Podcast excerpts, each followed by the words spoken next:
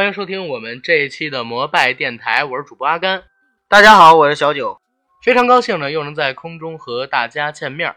我们这期节目呢，还是接着上一期，啊，不对，上上期咱们中间放了一个国庆档展望哈，咱们接着上上期节目来聊一聊喜剧从业者的忧伤，来聊一聊这一票我们熟知的，或者说大家即将要熟知的喜剧人，他们现在面临的生存状态以及创作困境，还有未来的发展前景。没错。那好，那在节目开始之前呢，还是先进一个我们摩拜电台的广告。我们的节目《摩拜电台》目前已经在各大播客平台同步播出，欢迎收听、订阅、点赞、打赏、转发我们。同时，也欢迎到微博平台搜索“摩拜电台”官微，关注我们，了解更多的节目资讯。因为每期节目的预告，还有我们之后要做什么样的节目，我都会在微博平台给出大家文字性的表述。在之后，也欢迎大家加微信群管理员 Jacky L Y G T 的个人微信，让他拉你进群，然后和我们一起聊天打屁。好。广告做完，让我们进今天的节目《喜剧从业者的忧伤》下。哎呦，九哥，你得容我先哭一会儿。我我觉得这个喜剧从业者，在中国的喜剧从业者，真的太不容易了。这样的说法吧，全世界搞喜剧的人都很难，但是在中国尤其的难。中国现在的一个环境吧，大环境。很难做出好的喜剧，为什么？现实的引力太沉重了，嗯，对吧？《三体》里边不也这么讲吗？在中国，任何想……哎，咱们这么聊是不是有点敏感？我告诉你，你看，你看，我现在做个节目，我都在想，我操，我聊这个东西是不是有点敏感？会不会被下架？咱们这些喜剧创作者怎么做出好的作品？上期说了，嗯，就是带着镣铐的舞蹈。哎，对对对，带着镣铐的舞蹈。为什么这么说？其实不仅仅是喜剧创作者，所有的文艺创作者都面临这么一个问题。但是喜剧里呢，单门的有一个类型叫做讽刺喜剧。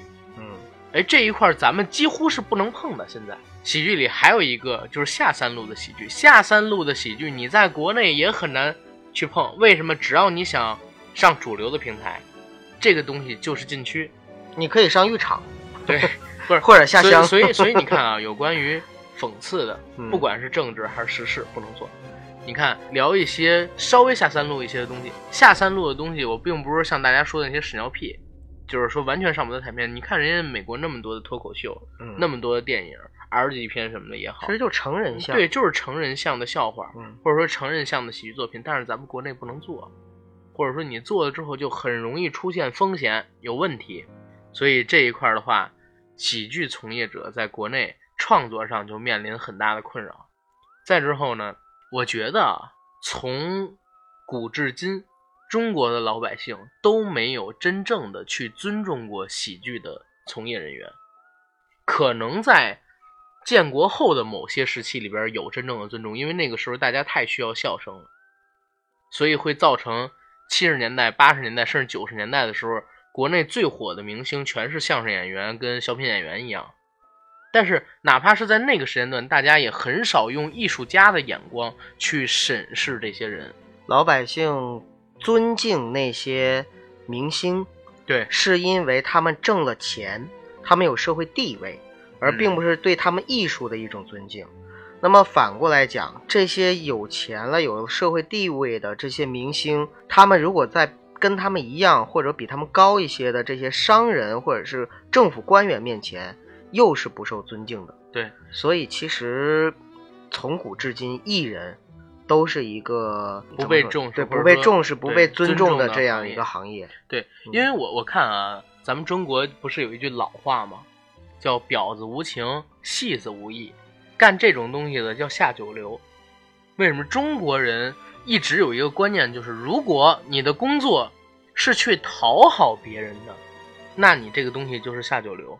戏子演的东西其实就是，就是京剧吧，咱们不能说这个，或者说很多传统的曲艺类的东西，其实是为了博大家一笑才诞生出来的。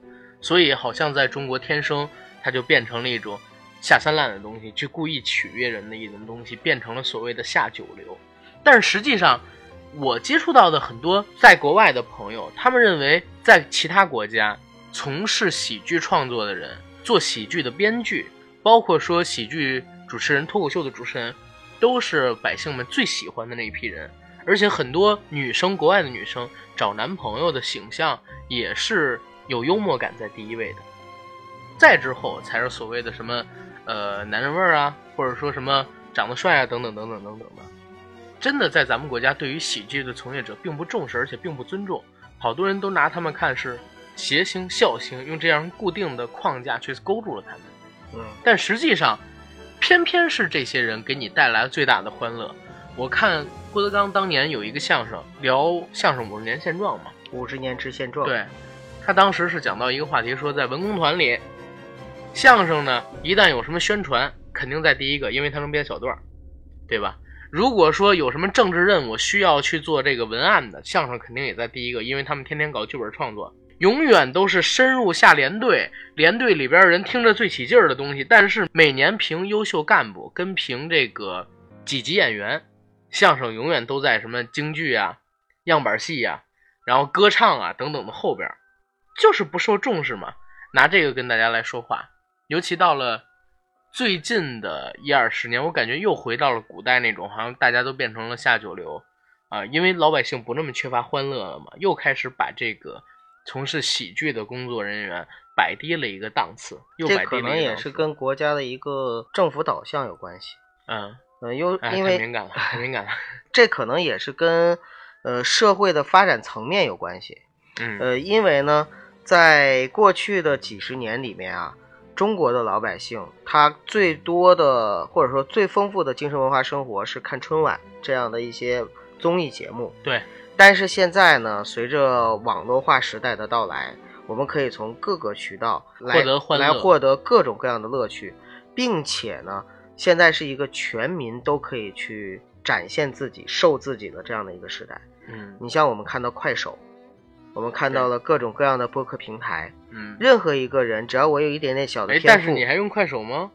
我我要看，我在快手上还关注了几个非常不错的主播。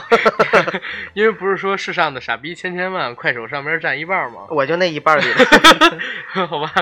咱就是小老百姓，不脱离小老百姓生活。对对对啊，那快手上面的东西呢，虽然说是更加的倾向于是，嗯，就是那个农村的这样的一个文化的土壤，是，呃，但是其实里边有一些还是很还是不错的。而且我就是想说，真的高手在民间，有聪明才华的，有这些天赋的，在民间真的有很多。对，因为我觉得是这样啊，咱们这儿可以稍微插一嘴快手的事情。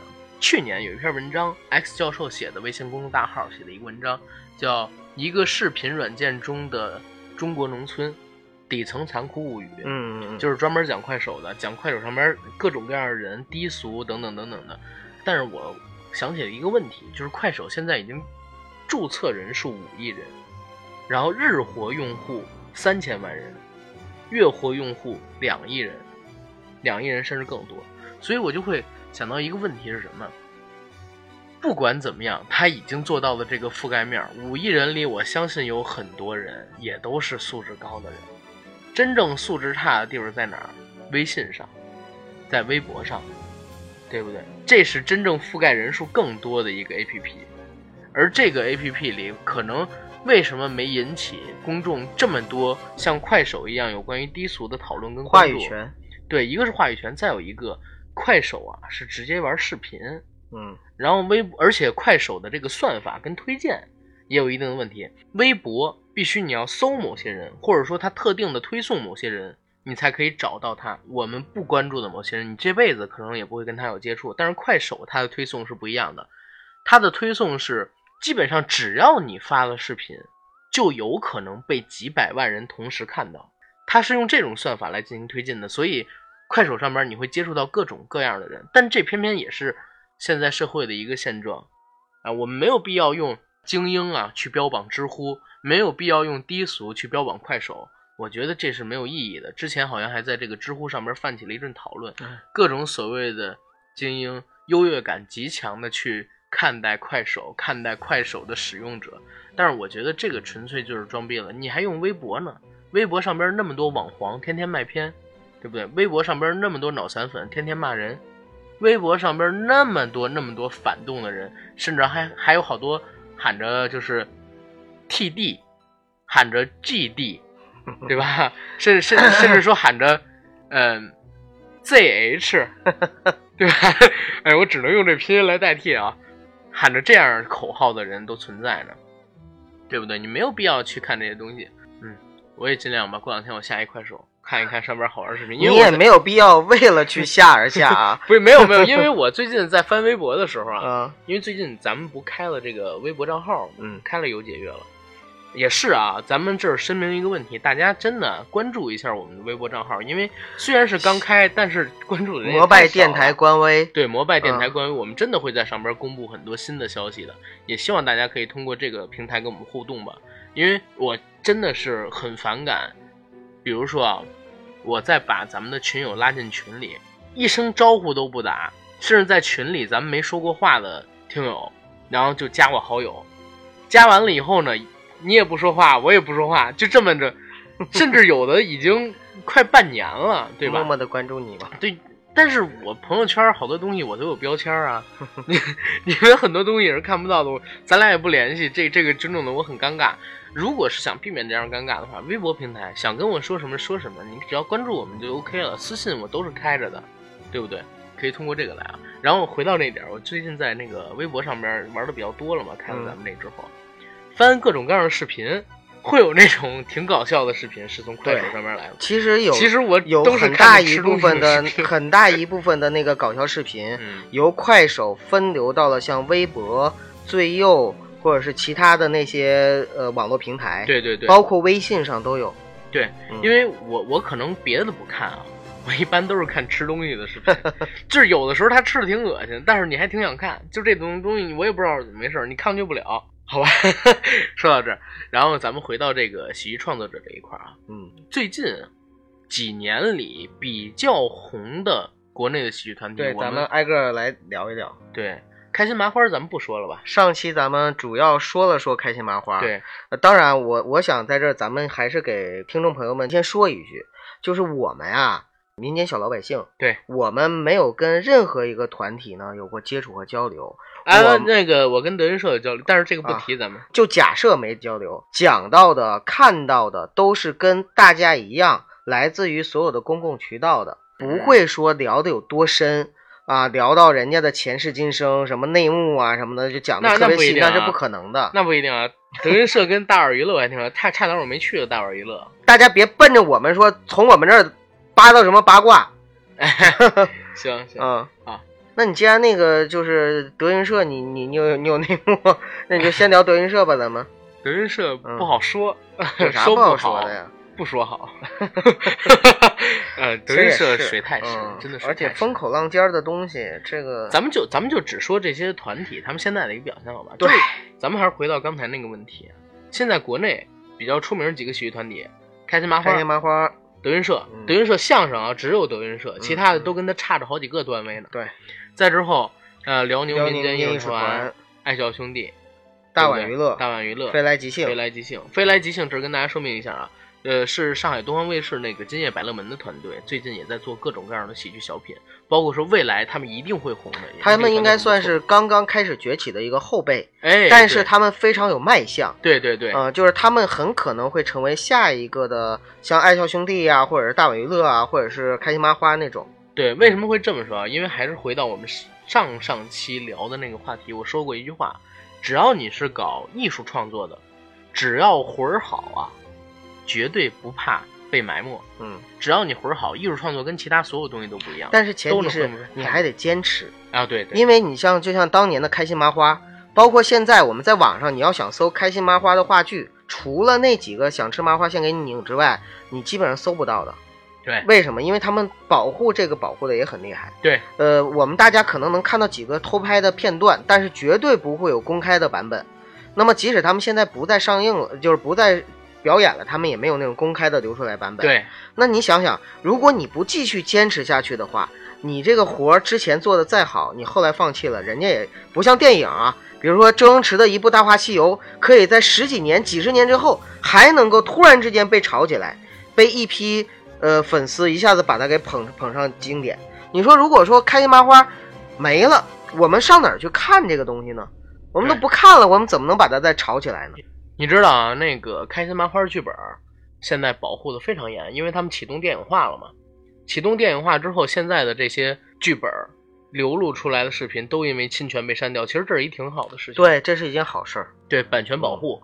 然后我们再会说一些个人，比如说苗圃，嗯，方清平，或者说一些其他的知名的或者即将知名的，我们知道的从事喜剧喜剧的从业人员，就是我们比较看好的。对，当然我也想聊一聊大家比较关注的问题，像是陈佩斯，嗯，老一辈的这些喜剧从业人员，他们现在面临的一个情况跟生存状态。当然这个可能是统批去聊了，嗯，好吧。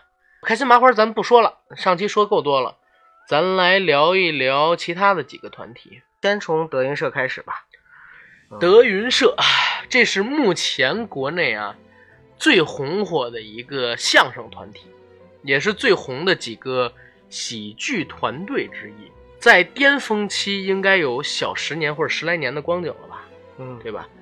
嗯，二零一六年是德云社二十周年庆典。到今年的话，应该是二十一年，二十一年走过了不少的路，具体的详情，他们之间的恩恩怨怨，包括说叛徒、儿徒，然后呢学徒这三个怎么去分，希望大家能听一听我们第三期的节目，就是关于郭德纲，这里没有新鲜事儿，那期我应该聊的已经够多的了，在这儿我们就评价一下德云社的作品。实际上，德云社主要在我现在看过来就是分成三块郭德纲、于谦是一块岳云鹏、孙越是一块剩下的那一块郭德纲旗下的所有的徒弟们，包括他那儿子，一起构成的一块说是相声，但其实这三批人说的相声都是在不同层次的。我之前一直跟大家说，我说郭德纲在顶层，其他人在第二层争冠军。德云社的岳云鹏就是第二层的冠军，德云社的其他人。全是在第三层的。如果说岳云鹏放到市场上跟第二层的人争争冠军，他可能也或者说可能也没那么容易。他在相声上面其实不是出类拔萃的，对，嗯，他他红主要是红在其他的方面。对，因为帅卖怪坏，嗯，岳云鹏是占了一个中字儿嘛，嗯，如果不是这个忠肝义胆，他可能红不了。当然也跟他自身本身的努力有关系啊。其实很多的喜剧团体啊。可能像德云社也好，辽宁民间艺术团也好，都是在一开始的时候是靠一个人撑起来的。对，那么这个人撑起来之后，首先我是想先认可一下郭德纲他的贡献，因为真的是他把中国的相声就重新给一个人给光复起来，对，一个人给光复起来了。开山立派的那叫祖师爷，承前启后的，能够起到中兴作用的，这就是一代宗师。嗯。这个这个当然咱不会反驳啊，尤其是我作为一个系统性的学过一些相声的人，郭德纲在相声这个领域里真的是把第二名甩得太远了。包括在世的这些老先生，真到了小剧场，我拿出三个月的时间来给你们量活，你们谁能说的比郭德纲好？甚至说你们谁能拿的彩头比郭德纲一半多，我就服你。他这一块的话，甭管人品怎么样，相声水平真是没问题。零五年郭德纲火开始算到现在十二年，有多少人是每天都听郭德纲的相声？有谁的相声啊，能让你听十二年的？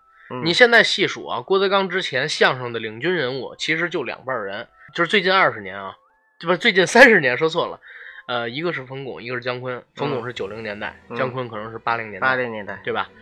你听他们的相声，姜昆可能有十几段，就那么几段。对，冯巩可能也是十几段。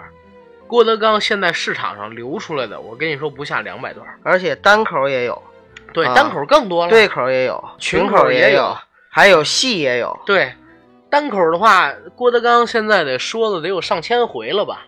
回啊，一张回的回，不是说上一一个段子说上千回。嗯，什么《济公传》是我听过目前最好的单口，丑娘娘，对，丑娘娘。这些都不错。最近爱奇艺出那个《坑王驾到》，也是建议大家去听一听。因为现在呀，老郭确实是挣着钱了。咱这句话咱不落实了。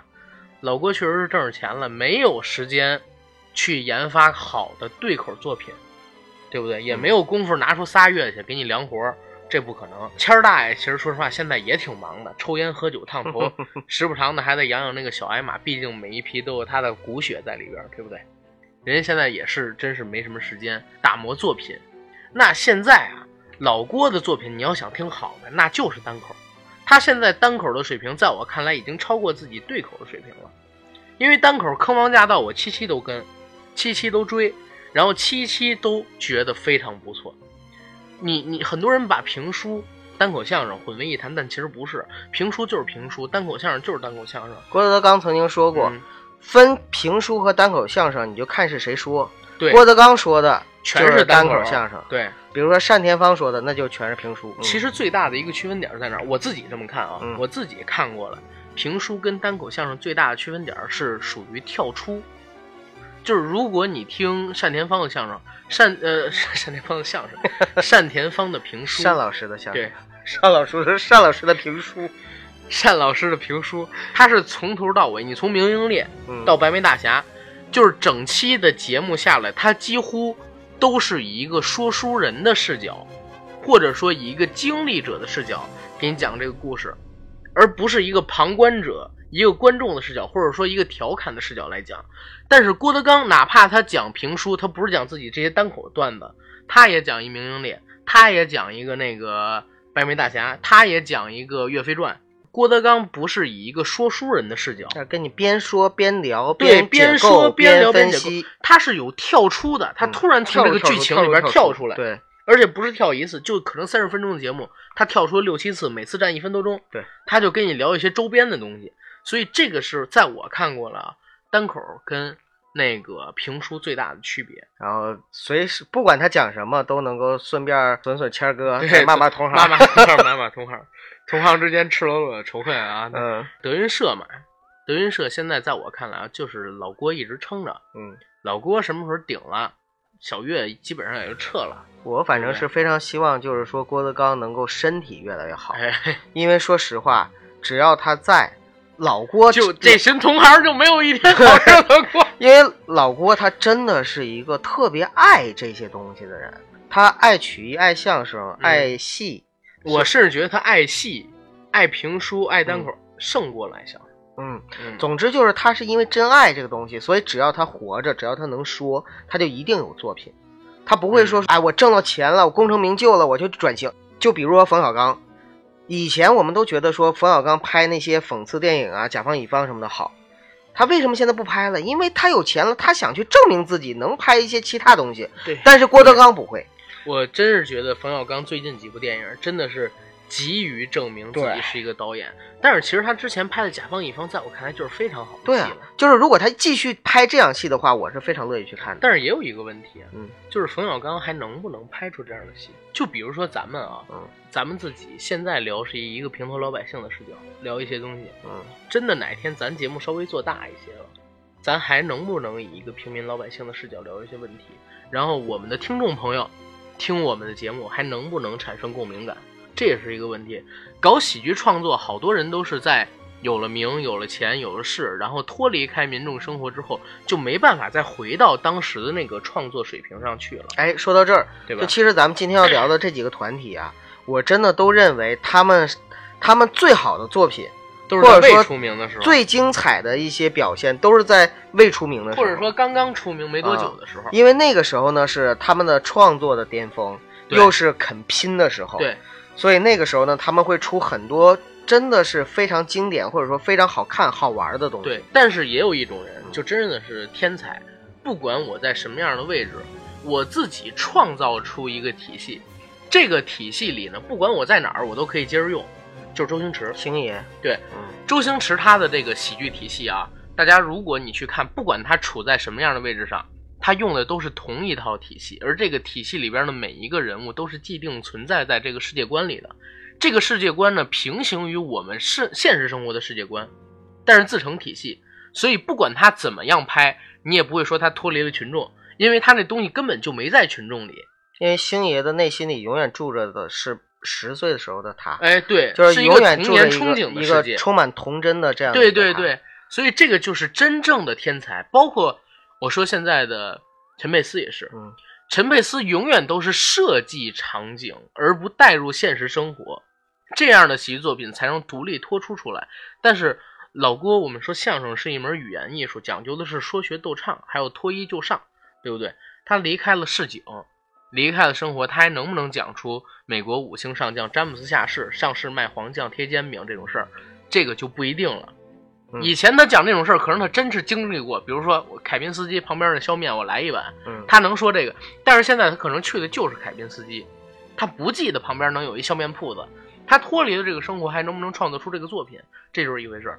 包括说咱们现在要聊的一些喜剧其他的喜剧的团队也是一样的，对。无论是科班出身也好，还是业余的也好，都是从民间来的。对。嗯，爱笑，其实是这个问题最严重的。啊，爱笑真是爱笑，是当年在黑龙江卫视的时候啊，一直追着看的。对，那个时候的爱笑兄弟留下了太多太多让我们欢乐的地方了。爱笑，我认为是这样啊，他是真正的脱离开了那个，因为原来爱笑的人过得都挺惨的，嗯，这一票人都是北漂啊。呃都是北漂，然后啊这一票人也都几乎没什么很强的科班背景，没学过系统的喜剧理论没背景，没好没钱爹，没钱对对没势，对，但是能够拼出来，能拼出来。然后当时过了很多苦日子，所以你们看他好多作品里边都是很贴当时生活的，包括张子栋吧，张子栋，对，当时回那个《欢乐喜剧人》的时候演的一个戏，也是讲了自己当时的一个故事。就是上下铺要走上下铺，对对对，嗯吃狗粮什么的。然后包括说 修睿他们也演过，就是自己当时创作的时候遇到最大困境的时候的问题。但是呢，在我看来，他们这些作品都跟在黑龙江卫视的时候差出好远。对。黑龙江卫视时候，其实是他们做作品最密集，也是压力最大的时候。，对，一天要他们在一起要想好多好多梗因为和段子，每周一嗯期，一期然后有好多小段组成，而且他们会有很多的现场发挥，对临场发挥。对爱笑兄弟，应该说爱笑会议室是我所有的这些团队里边唯一一个能够，就是到现在为止把所有人都认得，把所有人的名字都能记住的。像什么张子栋、乔杉、修睿、张一鸣曹然然、德然柏，还有那个那个潘斌龙、肖旭、肥龙都是后期了。嗯，子栋其实是我认识最早的，但是后来他是最早但是他退出了对对。对，你要看一个问题啊，就是爱笑这票人真的是稍微脱离开那个环境之后就，他以前做的喜剧就是纯喜剧，嗯一点都不说教，你知道吗？这是嗯为什么当时爱笑能受到那么多年轻人欢迎。我们以前看春晚上上的相声啊、小品啊，它都有教育意义的。你说他好在哪儿？啊爱笑好就好在不专业，哎，他就是不专业，所以才火，老百姓才喜欢。对，你看他那个布景，你看他们那些东西啊，然后还有就是你看他们的表演，就因为不专业，我们看着才特别好但是。很真嘛。对，很真。对，现在就设计感太强了。嗯，嗯，像是呃子栋，我刚才说到回那个《欢乐喜剧人》像单飞之后真不好，应该说成绩现在就是发展最好的是乔杉睿，啊，嗯然后其次嗯，乔杉修睿，乔杉修睿，呃对，乔杉最好，嗯其次是应该是潘斌龙。主要是都混到大电影里边去演点配角啊什么的。嗯乔杉是真正开始在大银幕上立起自己这个像了，对，对吧？而且他演的基本上不是男二号就是男三号对，他演过男一号呢，啊。修睿也演过，修睿就是跟王宁演过那什么废柴兄弟啊《废柴兄弟》。嗯，但是其他的人吧，基本上还是属于在边边角角，不太出彩的那种。所以我我真的补一句啊，就是爱笑这几个人，哪怕再聚到一起，也不会有当年的那种，就像现在爱奇艺，你说他们有矛盾吗？肯定有肯定有矛盾肯定有矛盾，包括利益方面的一些分配不均等等。对对对嗯因为你知道啊，咱们现在聊的这种艺术的东西啊，永远有一个问题，是什么问题？就是很大情况下，你仅仅只需要一个人，仅仅只需要一个人，就能把整片天撑起来。他跟你做科技啊，做正常的企业什么的不一样。搞一个艺术创作，就比如说一个电影，只要这导演牛逼，他能把所有东西都撑起来，对不对？但是到最后你分钱的时候，就会有这样的矛盾跟问题。就一定会有说，有的多干了，有的少干了，对或有者说有的多付出，有的少对对对付出，有的多拿了，有的少拿了。对，，咱就比如说举一个问题啊，如果说当时为什么子栋退出，嗯当时据传，嗯，咱就咱这个承认也是小道消息啊，啊不专业啊。人当时据传说真是爱奇爱爱笑会议室里边十个段子啊，有三四个段子都是子栋参与制作的嗯啊，编剧的。那你到时候你可能拿的钱确实是不太合适，再加上他们跟黑龙江的很多矛盾，官方都说是因为黑龙江的事儿，但是我听到的一些小道消息都是说，呃，子栋确实出力很多，然后要不然的话，他最近回来，为什么没有一些兄弟陪着他？嗯，对不对？如果当时一定是有矛盾。对，当时一定是有矛盾，而且这批人不是统一走的，对，一个个陆续这批对这批人是一个个陆续陆续的从这个黑龙江卫视爱笑会议室里边离开的，所以在我看来，应该是会有一些矛盾。呃，然后给一个说法啊，就是我觉得爱笑现在在爱奇艺也有一个节目啊、也叫爱笑会议室，但是已经不如当年，而且这票人啊，逐渐的也都不行了，就嗯啊，因为说实话没有根，还是没有根。德云社回到这个观点，就是老郭没了，小月儿应该也就走了，小月儿走了，现在还没有任何一个人能够像他们两个一样把那个大梁挑起来。而且小月我嗯也觉得接不起这个班。小月应该说他可以在一方面啊撑一下，但是呢，他不能做到真正像郭德纲那种，就是擎天博玉柱、跨海紫金梁那种跳大梁的那种感觉。对对对，呃，嗯所以说，如果郭德纲真倒了，德云社一定很会散。如果说到这个，我倒是真的觉得，就是现在的辽宁民间艺术团，嗯，嗯、已经渐渐的走出了赵本山的影子。现在国内几个喜剧团体里边，我比较看好的是谁？一个是咱们刚才提到的飞来即兴嗯，啊，因为整体创作人员年纪太轻了，你得看他的未来了，啊这个不好说。呃，嗯但是我知道签的都是长约呀，所以未来就看这些嗯年轻人在未来发展上面会不会浮躁，然后会不会啊怎么样了？那个，对没事儿就先这么说，嗯未来十年吧，咱们就说未来十年，我比较看好的有谁啊？其实贾玲这一块儿，大碗娱乐我也不是特看好。怎么说？他们现在的这些人吧，也都开始在各个娱乐节目里边去参与，并且呢，已经，但是我发现他们还是在抱着团儿，就是如果随便任何一个人单拎出来，好像除了张小斐以外，其他的人都还不够不够咖位。张小斐也不行，张小斐，也不行，但她漂亮，也不也不是很好看，我觉得她挺好看的，好吧？然后呃，回到这个话题说，就是大碗娱乐这个团队啊，就是他可能最近几年还会红，但是能不能像德云社那样红十几年？德云社巅峰期已经过了，咱可以明明白白这么说，再往后就是衰退期，嗯，对不对？或者说巅峰期再维持一阵子就，我守我守城，对，守城。嗯然后大碗娱乐的话，现在是起步阶段，但是它的巅峰期绝对没有郭德纲这个这么长，嗯因为整个贾玲从天赋上来讲，她作为主主要的推动者，从天赋上来讲，呃，从级别。级别从艺术水平上来讲喜剧喜剧喜剧市场上面的这个话语权都都不行，都还都不行，对，比不上郭德纲，差很远。嗯呃，开心麻花是我很看好的一个团队，对，尤其他们开始这个大电影化之后，就是开心麻花最好的地方在于哪儿啊？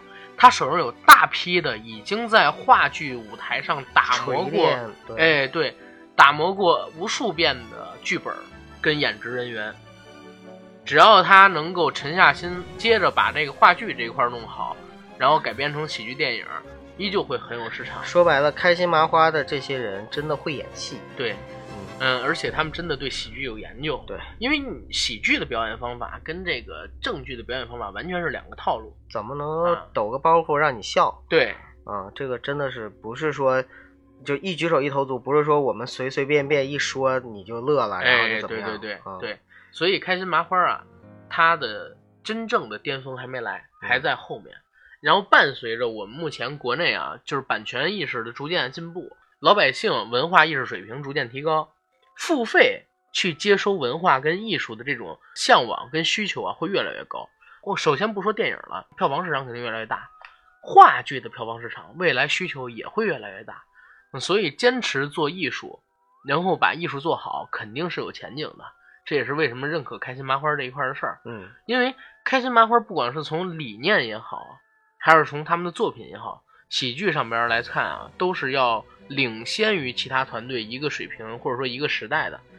就像是我们在那一期聊《欢乐喜剧人》第一季的时候，沈腾他们做的小品，跟其他的同业人员吧，同样的喜剧者，但是差着档次。对，差着档次，差的其实不是档次，是观念跟时代。对，他们是真正把这个小品当成一部戏去做，但是其他人还是把小品当成小品。但是到了后来，我们看，其实为什么我说我还是挺喜欢宋小宝？宋小宝后来的一些作品开始有向麻花学习的地方，但是还是辽宁民间艺术团有一个问题，可能是二人转的遗风太重了。就是真的不要再拿身体残疾、缺陷或者说等等来开玩笑，真的可以笑，可以笑没问题，但是太容易引起一些争议，或者说是辽宁民间艺术团的这些艺术文化呢，嗯，很难做到全国性，就在这儿。对，嗯，它它可能在东北的土壤非常的深厚，嗯，包括北方语系的土壤都非常深厚，但是呢，在整个全国的大环境下的话，一定是会有多少人喜欢你，就有多少人不喜欢你。对，嗯而且辽宁民间艺术团现在我觉得面临一个问题啊，就是我最近看他们的一些小品作品，一直都是在秀绝活儿，在耍宝。他们以前也是啊，以前也是，但是嗯最近这个问题越来越严重啊，很明显的缺乏好的编剧去编故事。尤其是小沈阳参加这个《欢乐喜剧人》的时候，嗯，有几个小品非常明显的就是对明显就是编剧很不动脑子，就是让每一个人都上来把自己的特色演一遍，靠这些特色，然后去吸引一些观众的笑声。但是实际上它没有结构，它不是一个喜剧作品。其实你看啊，从一开始赵本山上春晚跟宋丹丹他们配合去演小品的时候，我们就嗯能发现，其实都是在他们自己靠。赵本山有一个编剧叫什么来着？树焕呃，不是，不是树焕吗姓姓于还是姓什么？忘了好几个编剧。反正就是赵本山啊，有这几个编剧，还得赵本山和宋丹丹去想段子，想这个怎么怎么样。对对对，对就是他们整个包括过凉魂儿是不行的。呃，就是包括一直到现在啊，他可能遗传下来基因，就是说每个人啊都有决意在身，都有功夫在，嗯，但是呢，他们对整个剧本和团队的这样的一个把握性不行不嗯行。嗯，然后咱们再来说说，还有那个飞来即兴团队，啊，飞来即兴，飞来即兴，飞来即兴。说实话，我前两天的时候，我是今夜百乐门之前，我只是听有耳闻，但是我真没看。我是前两天在飞机上的时候呢，正好是哎有，你别这么说啊！你要说在飞机上看的话，人家就说你不关手机。咱们这有评论 家的，我告诉你，嗯，人家飞机上面都有都有那啊个 屏幕 的，啊，你让我怎么接你？一看就没坐过飞机。完了，那那群评论家又得说我没坐过飞机。哎呀，天哪！阿甘，我告诉你啊，一会儿哥告诉你怎么样到了肯德基装过装过吃过肯基基的样子，什么叫肯基基？我我怎么不懂？就是行了行了，啊，我让你演示一下吧。哎不用不用不用。哎，你说今儿会不会呃，这个节目弄出来以后，下边评论都是清一色的？那个阿甘没坐过飞机，阿甘没坐过飞机，没坐过飞机。我坐过，我坐过啊，我去过香港，一五年我就去过香港，我还去过韩国呢。跟大家解释一下。嗯，好，来，那个就是我在飞机上看到那个今夜百乐门的时候，真的是一下子就把我吸引住了。因为什么？就是因为两点。第一点，今夜百乐门里边，一会儿阿甘你说它的历史啊，嗯呃，它的背景，就是今夜百乐门里边的这些演员长得太有特点了。一个个都丑丑乖丑乖的，真的都没有一个好看的，但是每一个都特别好看的，有几个女生我觉得真的很漂亮，是吗？我但但是我我喜欢这几个像金靖什么的都都都不是好看的。对对对，然后第二个呢，是在《今夜百乐门》里边的那些明星啊，是因为金星的原因吗？太放得开了，都特别勇于自黑。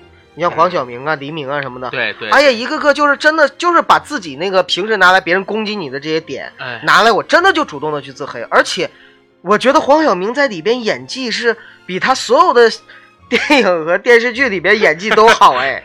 你这个让人没法接，咱教主也是个大大偶像呢，哎资深偶像。呀反正反正就是，总之呢，呃，从今夜百乐门我认识了这个飞来即兴团队，我很看好他，就是因为他让我看到了一些当年爱笑兄弟的影子。其实比那要强，我真的觉得比那啊要，强。你们我还没说完呢，我要看到了爱笑兄弟的影子，是看到了就是这些年轻人啊，对，开始去奋斗，然后去打出，就是用自己的努力去打出一片喜剧天地的这样的一个感觉。嗯，但是他比爱笑兄弟好，是因为什么呢？第一，他有一个头儿，对，有金星，哎，金星不是头，谁？金星不是头，飞来即兴团队它是有公司的啊。但是在那里面，我感觉就好像金星在撑着他们。啊，那当然，因为那会儿金星最红，嗯但是你看，当然了，爱笑兄弟当年也再有带军第二季，但是不一样，对，但再有第二季可能就没有金星了。是吗？嗯，然后另外就是这个上海人和东北人还是不一样的，什么意思？就是上海人做事情相对来相对来说比东北人还是要细一些，而且我啊，嗯我不是地域歧视啊，因为我就是东北人，好，我是黑龙江的，所以我有权利去说东北人。东北人做事儿的你这个人真是，大部分很多的东北人啊，做事儿的时候真的就是表面上仗义，心里算计 啊。所所以就是你看，爱笑兄弟当时为什么四分五裂，有有这方面原因啊。不是，你这是你是说这什么官方吐槽最为致命？你这一会儿人评论家又说你，你知道吗？说说呗，我我自己就是东北人，我还没有权利去说说我们自己的老乡了。行行行，啊我来我来说啊，这个飞来即兴团队，我关注他是在《今夜百乐门》播第一期的时候，嗯因为当时是没事儿干，播到了东方卫视。这个电视节目我一看形式，哎，很眼熟，一查真是，他是直接买的美国的周六夜现场的版权。嗯这是美国整个综艺史上最伟大、最伟大、最伟大的综艺节目之一，办到现在已经有四十来年了。而且呢，美国几乎所有家喻户晓的一线的明星都做过这个节目的客场主持人、嘉宾。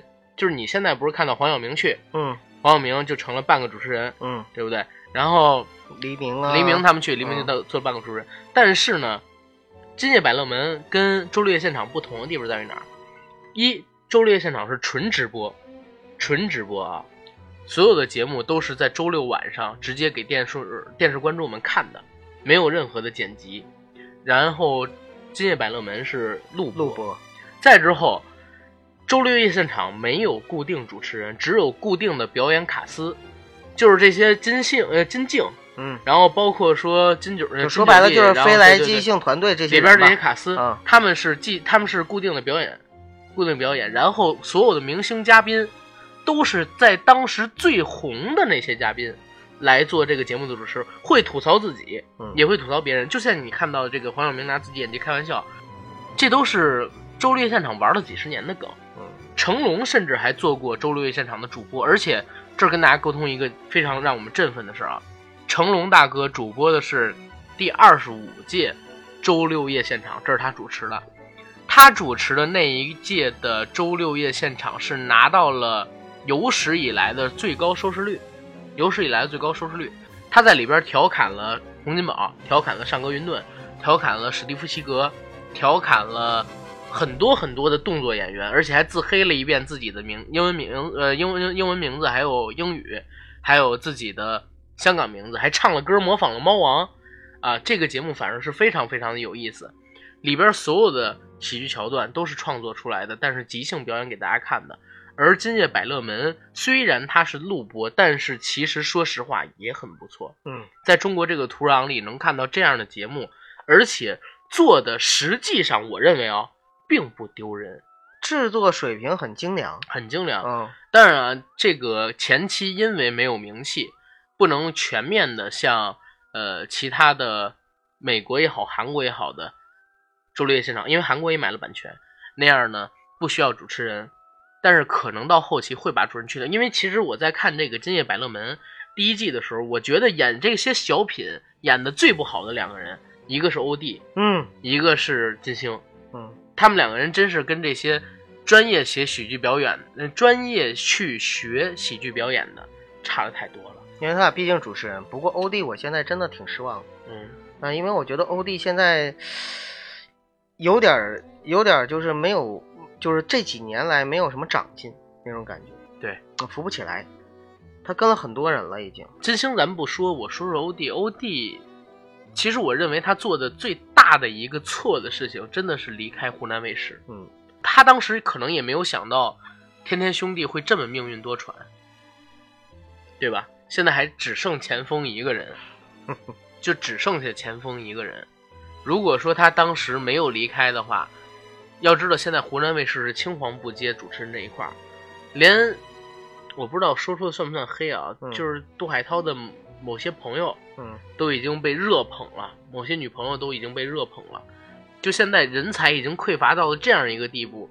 如果说欧弟还在，他才三十来岁，他能赶上好时候。，对他比那个、不是应该说他能赶上好机会。对嗯他比前锋田园其实说实话是要强。对呀、在天天兄弟的时候有了欧弟，其实他就是二把刀，不是对二把二把手。手，二把手就是除了汪涵就是他。对二把手。嗯他如果当时留在那儿的话，现在的机会肯定很多都是他的，因为整个湖南卫视现在老一辈的主持人就是何炅、汪涵。嗯，咱们说谢娜啥的红，但是说实话，都真没有一对，他扛不起一个节目。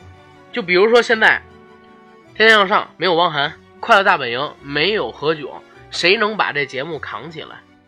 他呃，他们两个人不管到哪儿去做网络节目，拿到的钱都是最多的，别人是不能比的，嗯，对不对？谢娜自己主持那几个节目，什么呃，我的亚歌神，什么那就那那那就这么说呀，对，那就这么说。在我看来，都是很很 low 的节目，对吧？很 low 的节目，微博上面的人气其实很虚假。所以有时候啊，你看一个团队特别漂亮，但是你要是一个人想单独出来干，哎真得掂量掂量自己有没有那块料，或者说能不能撑起来这么一个节目。哎，对，所以说到这儿吧，咱们不不聊太多 OD 了。建议 OD 可以跟自己的老师吴宗宪啥的，嗯，去好好的再学习学习，深造深造，以后没准有更好的机会。因为我始终觉得啊，他还年轻，呃，不是他还年轻，是目前华语的综艺节目主持人里，论喜剧效果，嗯有两个人做的最好，一个人是曾志伟，嗯一个人是吴宗宪。嗯我看过吴宗宪的小说跟自传，他里边讲过一个事情，他永远不彩排。为什么永远不彩排？他觉得永远都是现场出来的反应是最好的。而且呢，他虽然不彩排，但是可以做到什么？台本他看一遍全能记住，一天跑四到五个综艺节目，他每次都能找到梗，这是吴宗宪牛逼的地方。所以只要是有吴宗宪上的节目，你看永远都不缺欢笑。当然也是因为现在年龄大了。其实有些人天生就是吃这碗饭，对对对，就是现在年龄大了，他出场的时候少了，而且说实话，确实是精力体力都不对行包括记忆力。对，而且不红啊，嗯说实话啊。但是如果能跟他好好学习学习，我相信欧弟还是可以有不一样的观点，因为大陆这块主持人现在更是青黄不接。台湾有吴宗宪，香港有曾志伟，中国有谁啊？赵忠祥啊，锦爷呀，大陆有锦爷呀，这是泰山北斗啊。嗯，主持超过五十三年的不就一个锦爷吗？现在全中国不都差不多吗？对不对？啊，锦爷这外号怎么来？大家自己去搜。赵忠祥，锦爷，锦是松紧的锦。然后咱们回 来聊这个问题，就是飞来即兴这个团队啊，整体的人员真的很年轻，嗯而且呢，全部都是科班出身，而且已经在当地小有名气的一些人。我们看金靖，然后刘胜英、嗯张涵予、蒋毅，都是二十出头，年纪最大的吴比也才刚刚三十多岁，嗯，对不对？李李嘉珍啊等等的都不错，年纪啊，然后包括说喜剧表演这一块儿，我相信他们未来像这种科班人员吧，或者说专业从事过喜剧、研究过喜剧的人组成的团体，会是未来喜剧从业者真正光明的日子到来以后的主流。因为现在我们已经看到这种势头了，最近几年，观众又开始追捧这些喜剧的呃从业者，或者说喜悦喜剧艺术的创作者，又开始追捧他们了。而且我相信啊，有专业的还是毕竟能走得更长久。对对对，你可能说我我我这个人有天赋，然后我一下子突然红了或者怎么样，这个很可能。但是专业科班出身的人，他能够把这条路或者说把这碗饭端得更稳，对吃得更久。喜剧，咱们怎么说，它也是个剧。是剧的话，就涉及到表演。对，专业的话，你可以表演出不同的风格，嗯对不对？哪怕这些风格不是完全适合你，也代表你是多样性的。如果你仅仅靠天赋，就比如说岳云鹏，你能想象岳云鹏用他师傅郭德纲这种风格吗？坏的这种风格，而且我都想象不出来，如果有人拜岳云鹏为徒弟，那他能教拜岳云鹏为徒弟，啊拜岳云鹏为师，岳云鹏能教给人家什么？其实我还想说一个团队，说但是这个呢，可能不是舞台表演团队，什么是就是万星人万和天宜。啊？但是最近一两年，最近一年吧，万和天宜好像是在走下坡路啊，而且下坡路走得很严重啊。我也在想，会不会他们内部出了一些问题？内部出没出问题我不知道，但是万和天宜其实比我们刚才说到的这些团队都更更加的网络化、移动化、年轻化。本身就是网络对网络剧出来的。，对，小而教授，你知道我什么时候看他的视频吗？我零八零七年就看他视频了嗯，啊。看的是什么？他那会儿带着一张纸，这个纸遮住脸，然后啊纸上写着戴着眼镜，然后写一个寿字。对，他的名字不就那么来的吗？对啊，教授。还有专家也是当时那会儿比较火的，但是真正做起来的，现在只有万和天宜。但万和天宜最近两年也可能是因为他们，我觉得太赶了，太急于挖掘一些东西了，把自己消耗的太厉害了。你看前几年红的时候啊，报告老板，嗯，然后万万没想到连着出啊，然后还出了高科技少女喵，呃，学姐知道，嗯，等等一系列的这个网剧，对里边的好多与好多工作人员、创作人员、表演人员，其实都已经被挖掘了很多，而且是强逼着挖掘。当时发展的太急躁了，现在有点后力不足，就是当这些人已经都至少是小有名气了之后，嗯就不太行了。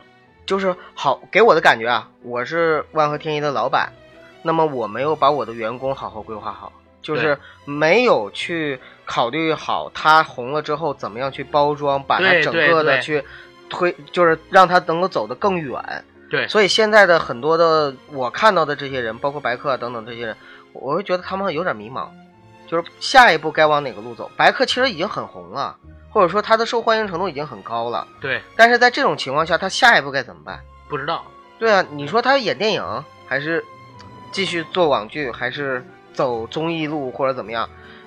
有些明星呢，嗯，我们在这个某一个情景里边看到他的时候，我们会很喜欢。嗯，比如说像《万万没想到》里边看到白客、对本玉他们，或者说是像比如说我们在开心麻花的剧场里边看到黄才伦等等。但是如果你跳出了你红和被观众喜欢的这样的一个土壤和背景和环境，你去放到其他地方，比如说放到真人秀里，比如说放到大电影里，你会发现其实他跟一些真正真正的明星嗯还是欠了那么点儿火候。对，因为真正的明星啊，他后面这个团队啊是非常专业的，他的经纪人、他的助理、他的策划团队、他的公关团队等等等等，包括他的演艺公司、经纪公司帮他上的通告等等，一系列东西是非常专业。但是像这些我们是靠一个团队出来红起来的这些人，嗯其实他他单飞了之后，或者说他单单独出来的时候，他其实跟我们没啥区别。对，他做的也是他自己就是真实的一些东西，他不知道娱乐圈的一些很深的水，然后哪些地方是该规避，哪些地方是该注意的，等等等等。包括就是说他在很努力做事情的时候，没有一个像那样的经纪公司去帮他去推，帮他去请水军，帮他去洗白白，帮他去做各种事情。所以说没有人伪造那个图片，没有人放录音，是吧？对，当那个时候吧，他就会就是，其实对观众来说呢，他的普通人的一面会被放大了，对，然后他明星的一面淡化了，所以呢，这样子的话，就很多的这样的出来的明星单飞了之后，慢慢的变得不温不火，或者让我们觉得说，嗯，不不再像以前那样子喜欢了，就是这个原因。对对，你说的这个特别对，包括很多人吧，现在喜剧从业者都面临你现在说的这个问题。然后咱们刚才年轻的说完了，说段老的呗，嗯，陈佩斯、陈佩斯，然后方清清平等等。冯巩，啊，方清平不算了，其实他年纪大年纪够了嗯嗯方清平这我就捎带一嘴说，我觉得方清平也就这样，是也就这样了，对不对？天赋啊，能力啊，背景啊，都在这儿就是这样。我我觉得方清平吧，适合给别人写段子，对他不太适合自己去表演他的那些东西。对啊，然后而且他的表演形式太单一了，嗯对不对？对口都没法说，只能说单口。单口的话，听几遍也腻了。哎，人家得耐着性子去听你说这些东西，对而喜剧是需要你主动去抓人的。对，嗯，然后咱们来说一说这个老一辈的喜剧从业者。嗯，其实老一辈的喜剧从业者，在咱们国内啊，最最主流的一批，占了百分之九十以上关注度的，其实就是一批人，所谓的春晚派，对吧？春晚派，冯巩、黄宏，然后郭达蔡明对，郭达、蔡明，嗯、郭达都快不算，他都好几年不春晚了，对吧？你不是老一辈吗？老一辈啊现在的、现在的还、现在还在春晚还活跃跃着的，对，啊现在还在从事喜剧创作的，咱们说这个。嗯然后再有的百分之十里，咱们可能会说一说陈佩斯啊，他们在里边占有的位置。现在活跃在春晚上的这些春晚派的喜剧从业者，在我看来啊，舞台经验丰富，创作能力也还有，就是太春晚了。比如说，咱们也看到这个潘长江上《欢乐喜剧人》，他在上边表演的作品，其实说实话并不差，尤其是那个毛驴县令，嗯，我觉得是在第二季里边最好的几个作品之一。但是呢，一个是受限于年龄，再有一个就是真的是被春晚阉割的太厉害了。他在那个节目里边的其他作品很多都太有说教意义，对不对？应该说这一辈他们已经走不出春晚的影子了。对对对，嗯，也没有办法说太多。对对，尤其是但是有一句话我特认同啊，如果大家去看过第二季的《欢乐喜剧人》的话，潘长江在告诫后辈几句话，这几句话说的非常有意思，说劝大家就是踏实练戏，好好做人。因为在这行混，水很深的，对吧？水真的很深。郭德纲在旁边说：“哎，您说的对，我真怕他又把同行骂一遍，你知道吗？但是还好，当时全国观众他把这给收住了，啊，确实是这个样子。然后再说说那百分之十，咱来聊一聊这个陈佩斯啥的。陈佩斯真是一个很好的演员，但是呢，有的时候我也觉得他确实本人有问题。说他是好演员，为什么？我在。一五年的时候，一五年年底、一六年年初的时候，看过他的一个话剧，叫《戏台》。这个戏台是跟杨立新一起演的，他们两个人当时演了一个在戏班里的故事。这个话剧，我在看完之后是怎么评价？他比我看过的之前的开心麻花的话剧，在艺术水平上边高出两三个段位，喜剧效果上差那么一个段位，就是还是一部很不错、很不错的一个。喜剧作品，甚至可以上升到一个有一定艺术水平的一个喜剧作品，这在国内而言是很少的。而且我也听过陈佩斯他的喜剧理论课，当时去过那个北京电影学院听过一次。他当时讲到什么？讲到这个喜剧如何创作、解构、节奏，然后还有一个叫什么我忘了。什么是解构？就是把一件很平常的事情，然后给分解成。各种细枝末节，再把这个细枝末节里边添添油加料，这样的话就可以把一件很平常的事情变成一件非常搞笑的事情，对不对？最简单的例子，就比如说，嗯，我们看星爷的电影里，咱们以最简单的、大家最熟悉的《大话西游》来看，黑山老妖从这个草垛后面跳出来去吸人的阳气，吸人的阳气，你要不然你就被他吸，要不然你就跑，无外乎就这两种。但是同样是。在躲避被他吸的这个过程当中，周星驰用了自己的这套表演方法，就把传统的这种躲避给进行解构了。黑山老妖直着吸，他把头歪到左边；侧到左边吸，他把头歪到右边；把他头搬过来，他用手来捂嘴。这就是解构，把一件很平常或者说本来你也知道要怎么样发生的事情，重新的给他改了一遍结构，或者说添油加料。让你用一种意想不到的方式表现出来，这样的话你就会觉得很好笑。嗯，然后节奏是什么？节奏更有更更容易理解的就是你们看成龙的电影，成龙是玩节奏玩的最好的电影人之一，他的每一个动作都很像舞蹈，有鼓点儿。其他人的打戏经常是碰碰啪啪啪啪啪啪，就一直在打。成龙的打戏是砰砰砰砰砰砰砰砰砰砰砰砰砰砰砰。有非常明显的鼓点节奏，你完全可以配上鼓点，这就是一个民乐。所有的节奏都是在情节里发生的。换言到所有的戏剧表现、喜剧表现也都是一样。只有在节奏消失的时候，观众才知道自己刚才在节奏里。陈佩斯提到，就是从一开始就给观众带入到某种节奏当中。只有他进了你的节奏，你说什么他才都会笑。